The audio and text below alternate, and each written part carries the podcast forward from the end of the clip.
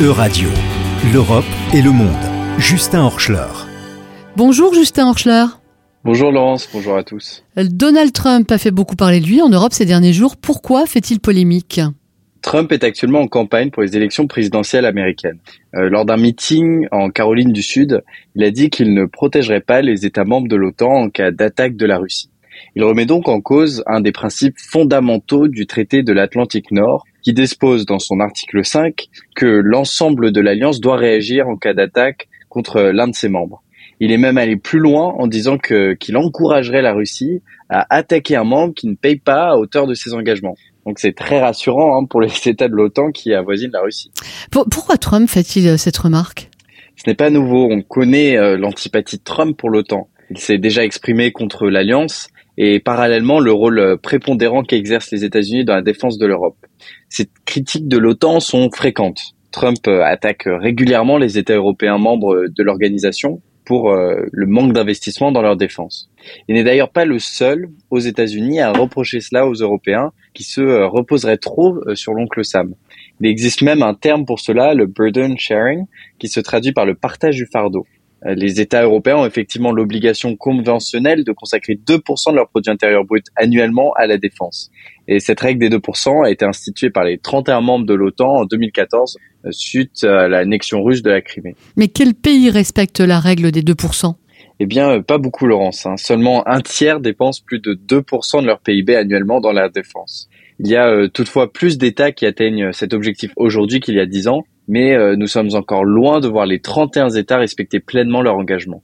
Le, PIB est peut-être un mauvais indicateur euh, c'est possible. En, tout cas, c'est sujet à controverse. Certains États comme euh, le Luxembourg préféraient que cette règle de dépense minimum s'appuie plutôt sur le revenu national brut. Cet indicateur euh, serait, selon ces États, plus juste et représentatif de leur capacité financière. D'autres pensent que le PIB est l'indicateur approprié. Donc, en d'autres termes, il n'y a pas d'indicateur parfait, euh, il y aura toujours des désaccords pour dépenser moins dans sa défense ou euh, demander à d'autres de dépenser plus. quelles ont été les réactions de, à la déclaration de Trump? Évidemment que les propos de Trump euh, ont fait beaucoup réagir. Tout d'abord, probablement le premier intéressé, c'est le secrétaire général de l'OTAN, qui a dû rassurer les États en déclarant que l'OTAN reste prête et capable de défendre tous les alliés et euh, toute attaque contre l'OTAN entraînera une réponse unie et énergique. Pour Biden, le rival de Trump à la présidence des États-Unis, il considère que ces mots sont, je cite, affligeants et dangereux.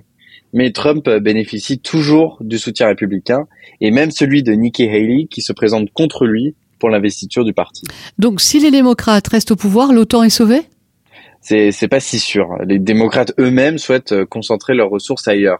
Par exemple, un document officiel important publié en octobre 2022 mentionne que les États-Unis prioriseront leur présence militaire dans la zone Indo-Pacifique.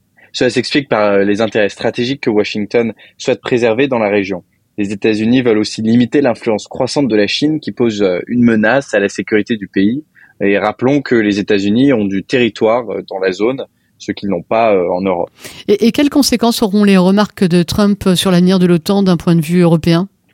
Eh bien, d'un point de vue européen, l'heure n'est pas à l'optimisme non plus quant à l'avenir de l'OTAN. On se rappelle par exemple des mots d'Emmanuel Macron qui qualifiait l'état actuel de l'OTAN de mort cérébrale. La réponse européenne sera probablement d'avancer vers une défense plus autonome.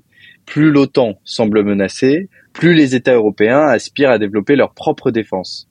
Les Européens pensent effectivement ne plus pouvoir dépendre uniquement de l'OTAN, surtout face aux nouvelles menaces qui pèsent sur le continent. Merci beaucoup Justin Horschler.